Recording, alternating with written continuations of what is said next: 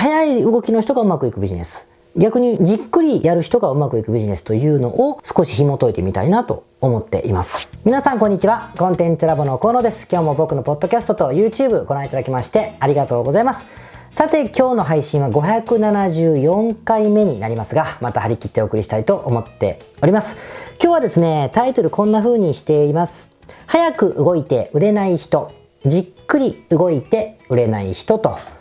いう感じですね。まあ、もうタイトルからわかる通り、僕も結構長い間コンサルティングをしているので、人様の、まあ、経過だけはね、ビジネスの経過をよく見てきたわけですけども、やはり当たり前ですが、うまくいく人とうまくいけない、いけない人の2種類しかいないわけですよ。ですね。で、えー、じゃあ、その企業がうまくいく人、ビジネスがうまくいく人といかない人っていうのは、よくね、よくこういう人はうまくいく、こういう人はうまくいかないというふうに二元論で語ることが多いと思うんです。なんですが、まあ、この調べだとですね、これ、このその人そのものが成功するような人だとか、その人そのものはもともと成功しにくい人だ。成功って言い方もキモいからやめとこう。まあビジネスがうまくいく人だ。ビジネスがうまくいかない人だということでもないと思っていて、もうある、こう、組み合わせというか、によってうまくいく人にもなり得るし、うまくいかない人にもなり得るというのが結構、まあ、分かってきている部分があるんですよ。なんで今日はその話をしたいと思ってるんです。で、えー、まあ、前提として、よく、例えばうまくいく人として言われるのは、すごい行動が速い人、行動力があって、スピード感がある人だったり、失敗を恐れない人。まあもっと極端に言えば、えー、まあ、行動力のあるバカは最強だと言ったりするじゃないですか。で、これ多分、あの、正しいことなんだと思うんですよね。多分きっとそうなんだろうと思うんですけれども、だからといって、行動が速い早いからこそ、何も考えずにどんどんどんどんできてしまうからこそ、いつまで経ってもうまくいかないという人もいるんです。で、逆にじっくり資料深く、もういろんな戦略を駆使して、いろんなマーケットリサーチをして、よし、これだというふうに熟考してビジネスを選んだりとか、これをどうやったらうまくいくんだろうかというと、一つのことにこう没頭しですね、コツコツコツコツ粘り強く取り組んで結果としてうまくいく人の方が多いという意見もあるじゃないですか。まあ、いわゆるじっくり型の方がうまくいくという意見もあると思うんです。これも多分正しいんですよ。なんだけど、逆にじっくりやりすぎるからこそ全然うまくいかないというケースもあったりするんですよね。で、つまり何が言いたいかというと、早く動く人がうまくいかないビジネスと遅くいろいろやるいろいろ考えながらやる人がうまくいかないビジネスというこの組み合わせがあるっていうことじゃないですか。だって早く動いたら必ず成功するなら早く動くから全員成功するはずなんだしじっくり考えながら粘り強くやればみんなうまくいくなら粘り強くやってうまくいかない人って一人もいないはずじゃないですか。でもこの逆があるってことはその他のパラメータってビジネスのこのモデルしかなくて、選んだビジネスしかなくて、これが組み合わせが逆になると、うまくいくものもいかないというのが結構あるんですよ。で、それに気づかないっていうか、引っ張られて、なんていうか、こう、ステージから降りるというか、ビジネスそのものを諦めてしまう人っていうのもよく見ることがあってですね、これは非常に残念だということで、今日はまあ、あの、この、うまくいく、早い動きの人がうまくいくビジネス。逆にじっくりやる人がうまくいくビジネスというのを少し紐解いてみたいなと思っています。で、なんでかっていうと、まあ、コンサルティングをしてるので僕人のことはほっとけって話なんだけど仕事ですからあのいろんなお手伝いをする中でこの組み合わせが逆のまんまずっといっちゃって最後に力尽きるというシーンを見るのが何が悔しいかって一番悔しいんですよ。あ、これ組み合わせ変えたらうまくいくかもしれないのにと思ってる時に、それをしてもらえなかった時とかは、やっぱすごく悔しいので、まあこういうふうに、まあ手前味噌ですけど、な、な、ならないためにですね、どうしていくかという話をちょっとしたいなと思うんで、まあ聞いてみてください。とりあえず、あのー、例を出した方がいいと思うので、いくつかの例を出したいと思います。まず、A さん。うん、うさぎの A さんとしましょうか。うさぎの A さん。つまり A さんはですね、すごい動きが早いんですよ。行動力があって、思いついたらすぐやる。もう今日思いついたら今やるみたいな人ですね。で失敗したらその時考えりゃいいやってことで失敗にも恐れないというか、別に躊躇しないような人。だからとにかく動きが早い人ですね。でそういう人なんですが、この人が選んだ、一番最初に選んだ商売が、転売のビジネスだとしましょう。あの、例えばアメリカのアマゾンにある健康食品を見つけてで日本のアマゾンで売れているものでアメリカのアマゾンで安いものを見つけて価格下がるものを見つけて、まあ、あの出品して売っていくとか逆に日本の、えー、いろんなネットショップで売っているものを見つけて、えー、アメリカの eBay だったりアメリカのアマゾンだったりで人気があるものを価格下がるものを見つけて出品して売っていくってこと。ですね。あとまあ BUYMA でもいいですよ。 BUYMA で海外のブランドものを日本に売ったりでもいいし、えー、中国のタオバオに、タオバオのアカウントが取れる中国人と組んでね、タオバオに出品するということでもいいんです。何でもいいんですけども、こういう転売、ド転売と呼ばれるものを扱ったとします。で、こういう風にした時のうさぎの A さんというのは、もう水を得た魚のようにですね、どんどんどんどんもうリサーチの条件が合えば出品、合えば出品ということをこうずっと繰り返し行っていくので、まあ、おそらく半年ぐらい経った時には年商というか月商規模で年商規模にしようか年商規模でおそらく5000万ぐらいね、えー、もうすぐに優にいっちゃってる部分があるだろうし利幅がそんなに半分もあったりしませんけどもたとええー、10%の利幅だとしてもですね、まあ、そこそこお金が残っているという感じになるとは思うんです。で、うまくいってて、どんどん横展開していくというふうになるわけですね。で、なんでこうなるかというと、当たり前ですが、転売が素晴らしいかどうかということではなく、この A さんの特性に合ってるわけですよ。転売ってもともと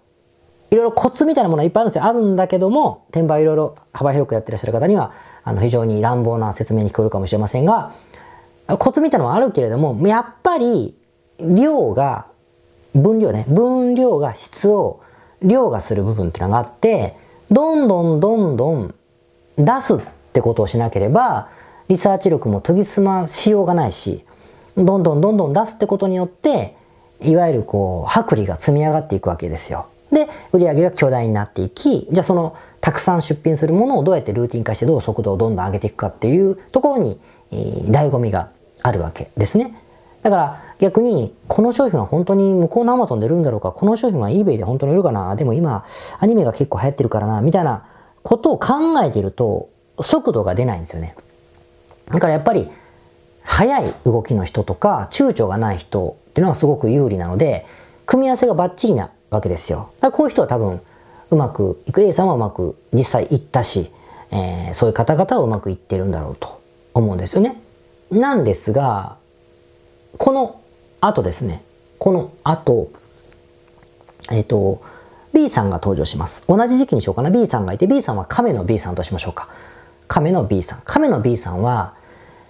まあ頭がいい。めちゃくちゃ頭が良くて、すごくこう、石橋を叩く人なんですね。いい意味で。いろんなことを調べて、物知りだし、いろんなことを調べて、準備をして、しかも準備をして実行したら実行したらそれをより良くするために、えー、改善をできるような人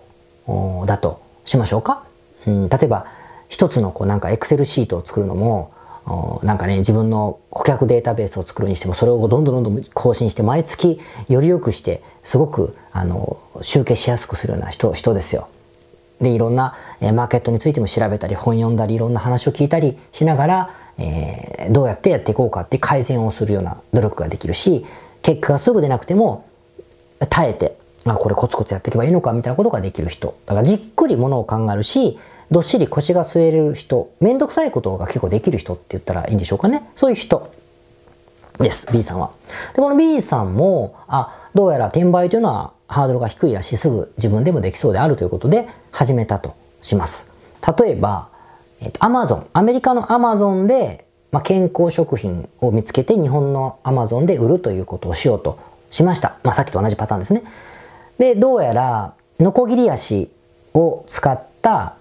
まあ、健康食品が売れてるようだということに気づいたとしましょうか？ノコギリ足ね。で、それを見つけたんだけど、どうやらこの商品がアメリカのアマゾンであるんだけど、このレビューを見るんですよ。いちいちレビューを見て。あ、そういえば自分の父親も前立腺のことで困ってたなとか思いながらこう調べて。レビューも英語をちゃんと翻訳しながら読んで。そうするとどうもなんか酷評されてると。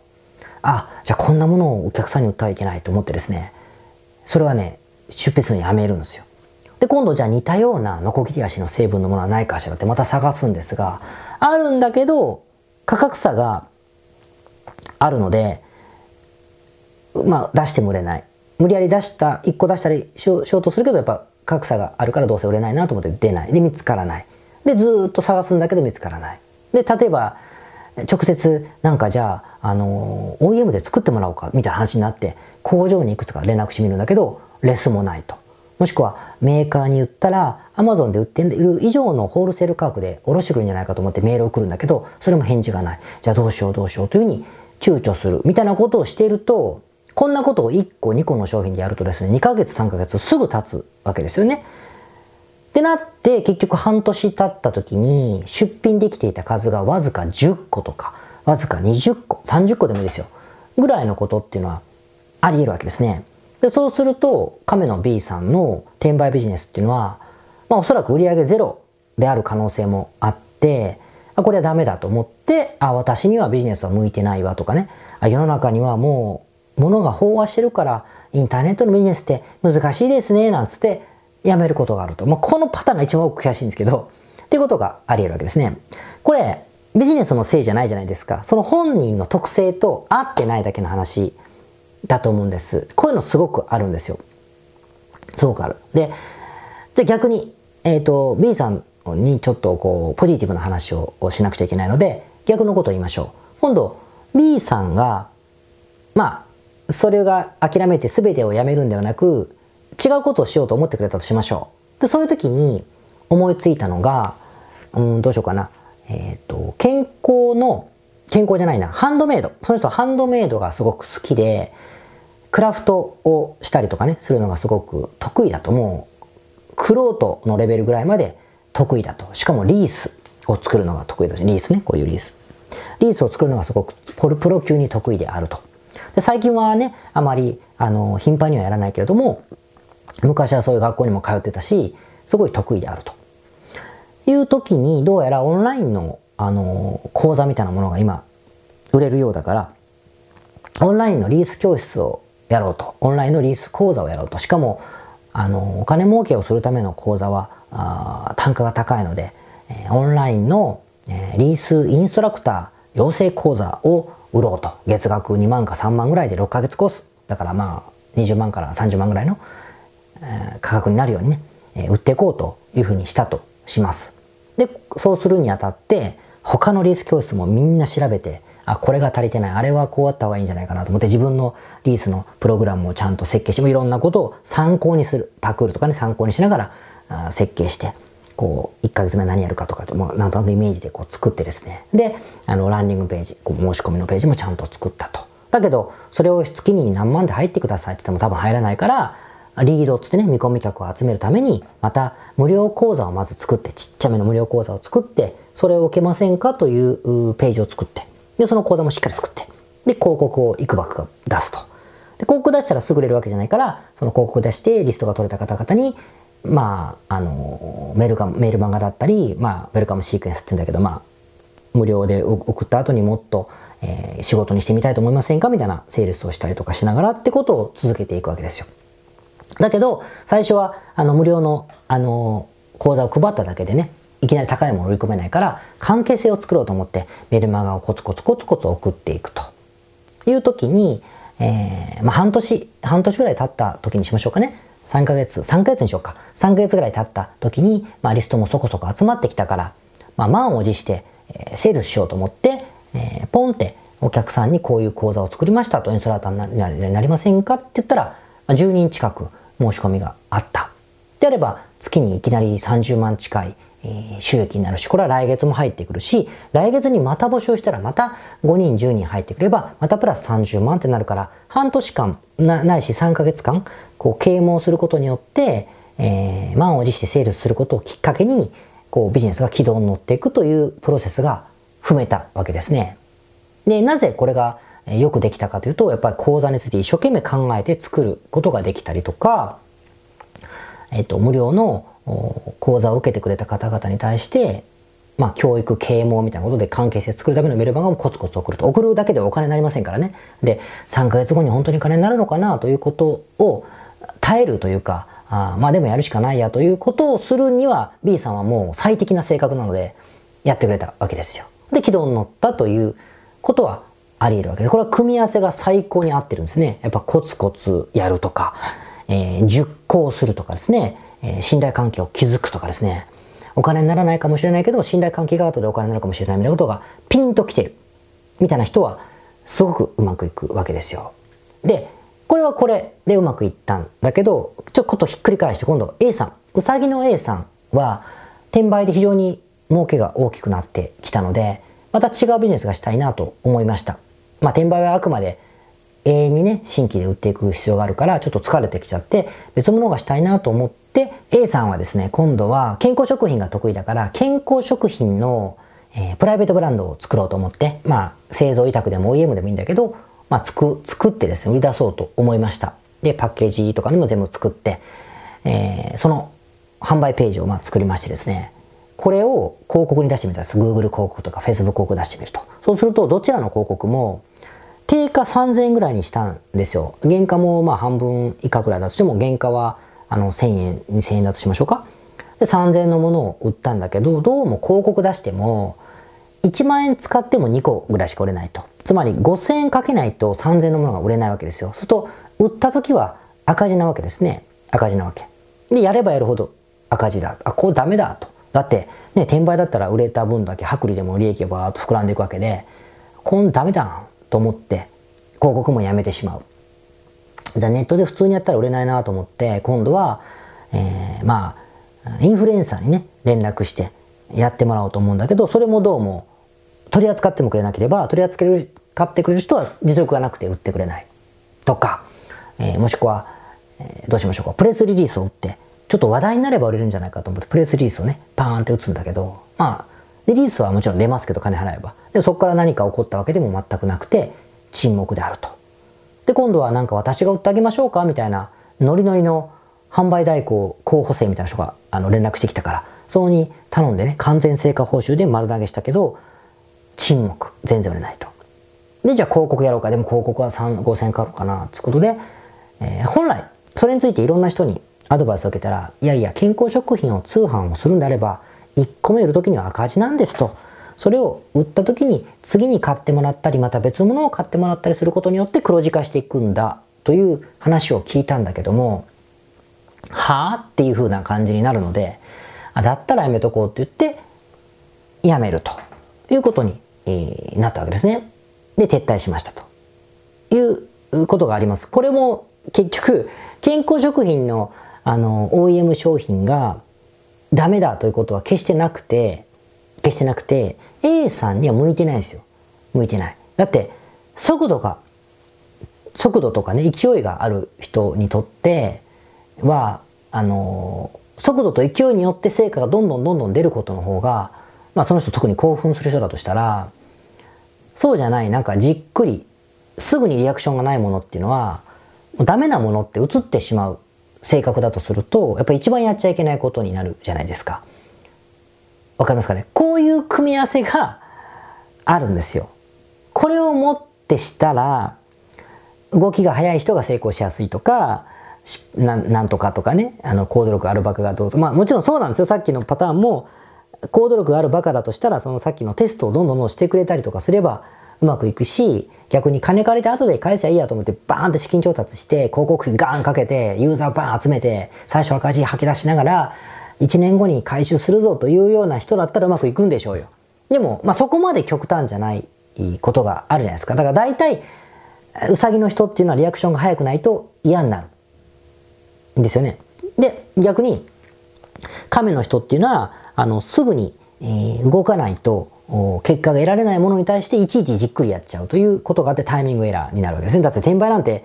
今日見つけたものが来月まで考えちゃったらもう売れなくなってますからね。その差があるわけですよ。みたいな組み合わせがすっごいあるんですね。だから、まあな、今日まとめたいのは自分がどういう性格かによって早く動けるけどリアクションがすぐなければ飽きちゃう人は早く動く分によってリアクションがすぐ来るビジネスの特性のものを選ばないと多分やけどすると思うし、えー、逆に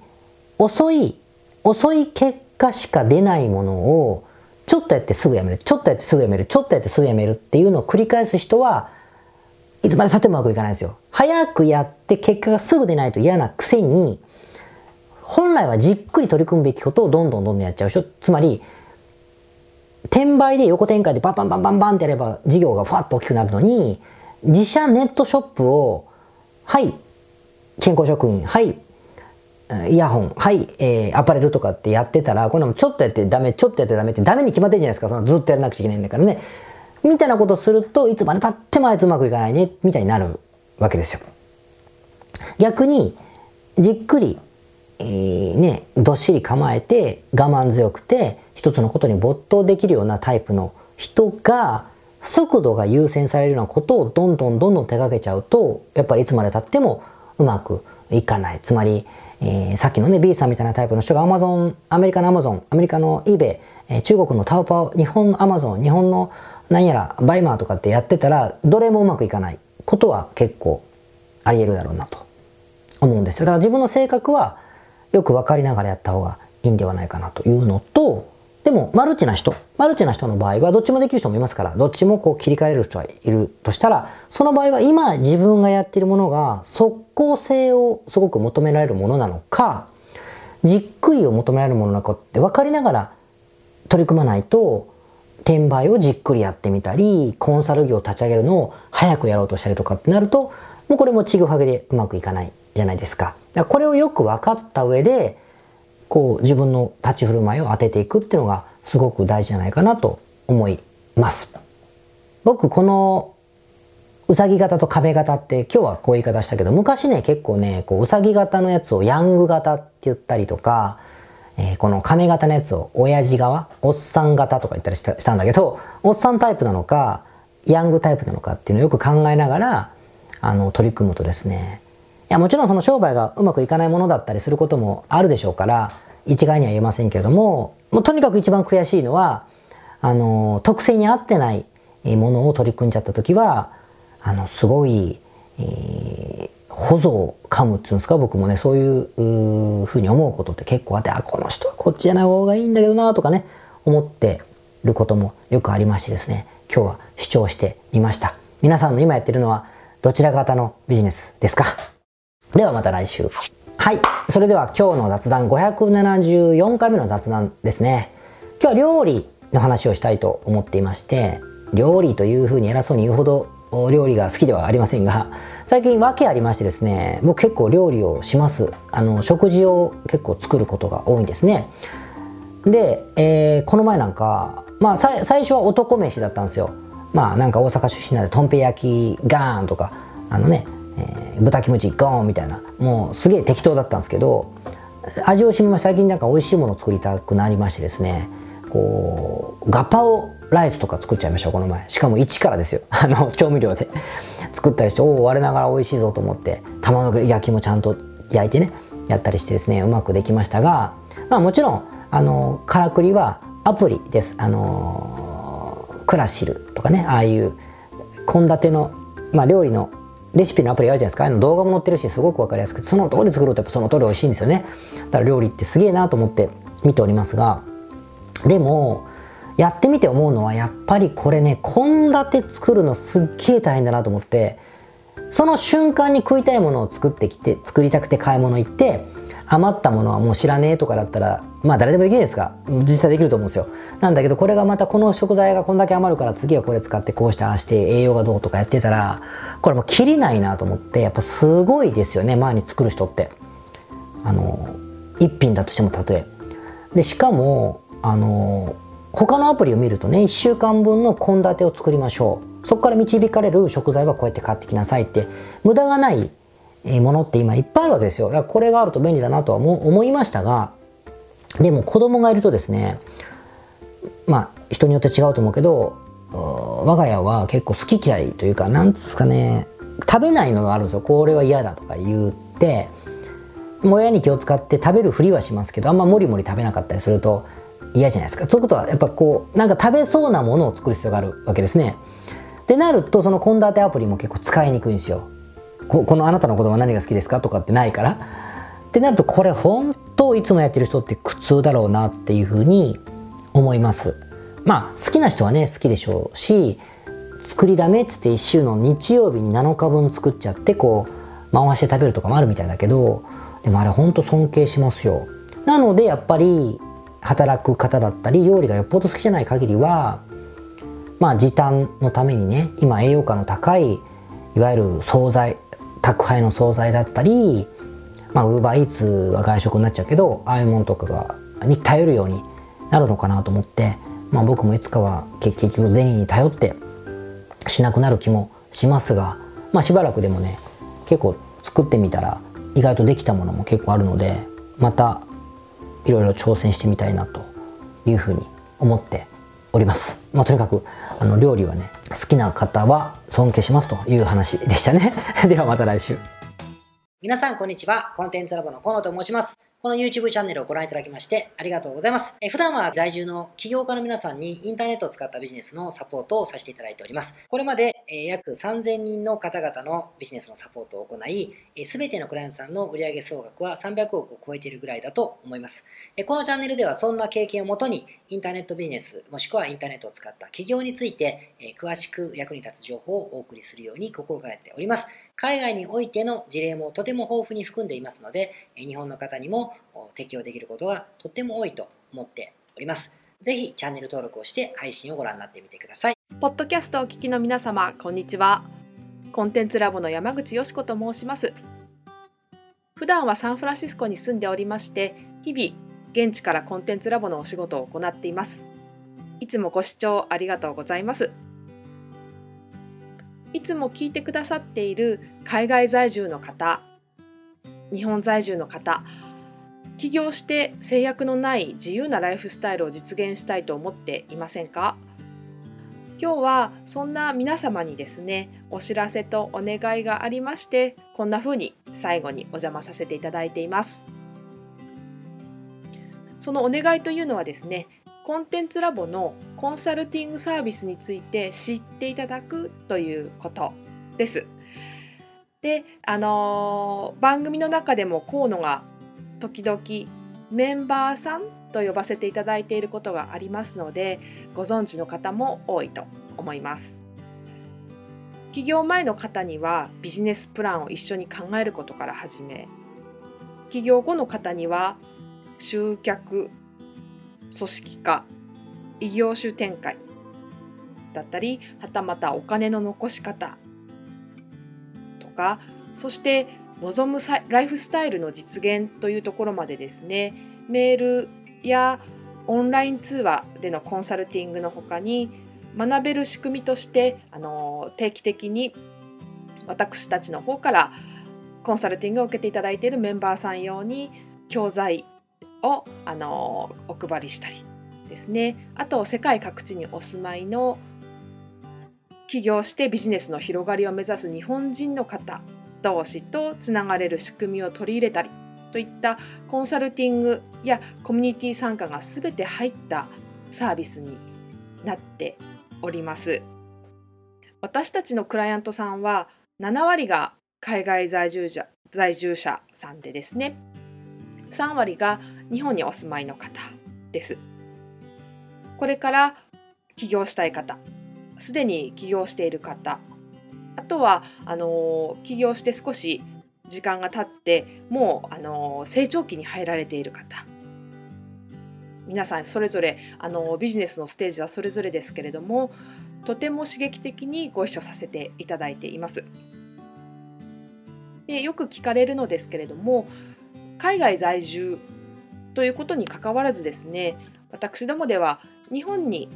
お住まいでビジネスを展開している方とかあの起業計画されている方にもお使いいただけるコンサルティングサービスとなっていますのでご安心ください。起業前、起業後、日本、海外とか関わらずプロフェッショナルな支援やコミュニティ参加でもっともっと成長したいとお考えの方におすすめのコンサルティングサービスとなっております。であの知っていただくことがお願いだったのですけれどもここからは皆さんにあのまた別のお知らせになりますがご興味がある方のために河野が世界各都市で実施して大好評をいただいているネット企業ビジネスセミナーを無料で公開しています。まだ何をしていいかわからない方にはどんなビジネスをするべきかすでに何かを始めている方のためにはどのようにビジネスを成長させるのかといったような濃い内容をですね4時間以上でとても詳しくお話ししています。もちろんあのコンテンツラボの強みとして今まであの一緒にサポートして大きくなってきた実際起業されている方たちの生の声も聞けてしまう貴重なものになっています。そしてさらに特別に今回取り下ろした「How to」というものを含めた実践編のセミナーも特別にご覧いただけるようになっております。ネットショップを始めてみたいとかサービス業をしてみたいコンサルティングやコーチング業をやってみたい自分の持っている情報を売ってみたいなどですね全てカバーしている動画セミナーになっています。で先ほども申したように視聴は無料となっておりますので今すぐこのメールの中にある概要のリンクをクリックいただくかコンテンツラボという名前で検索して動画を請求してご覧になってください。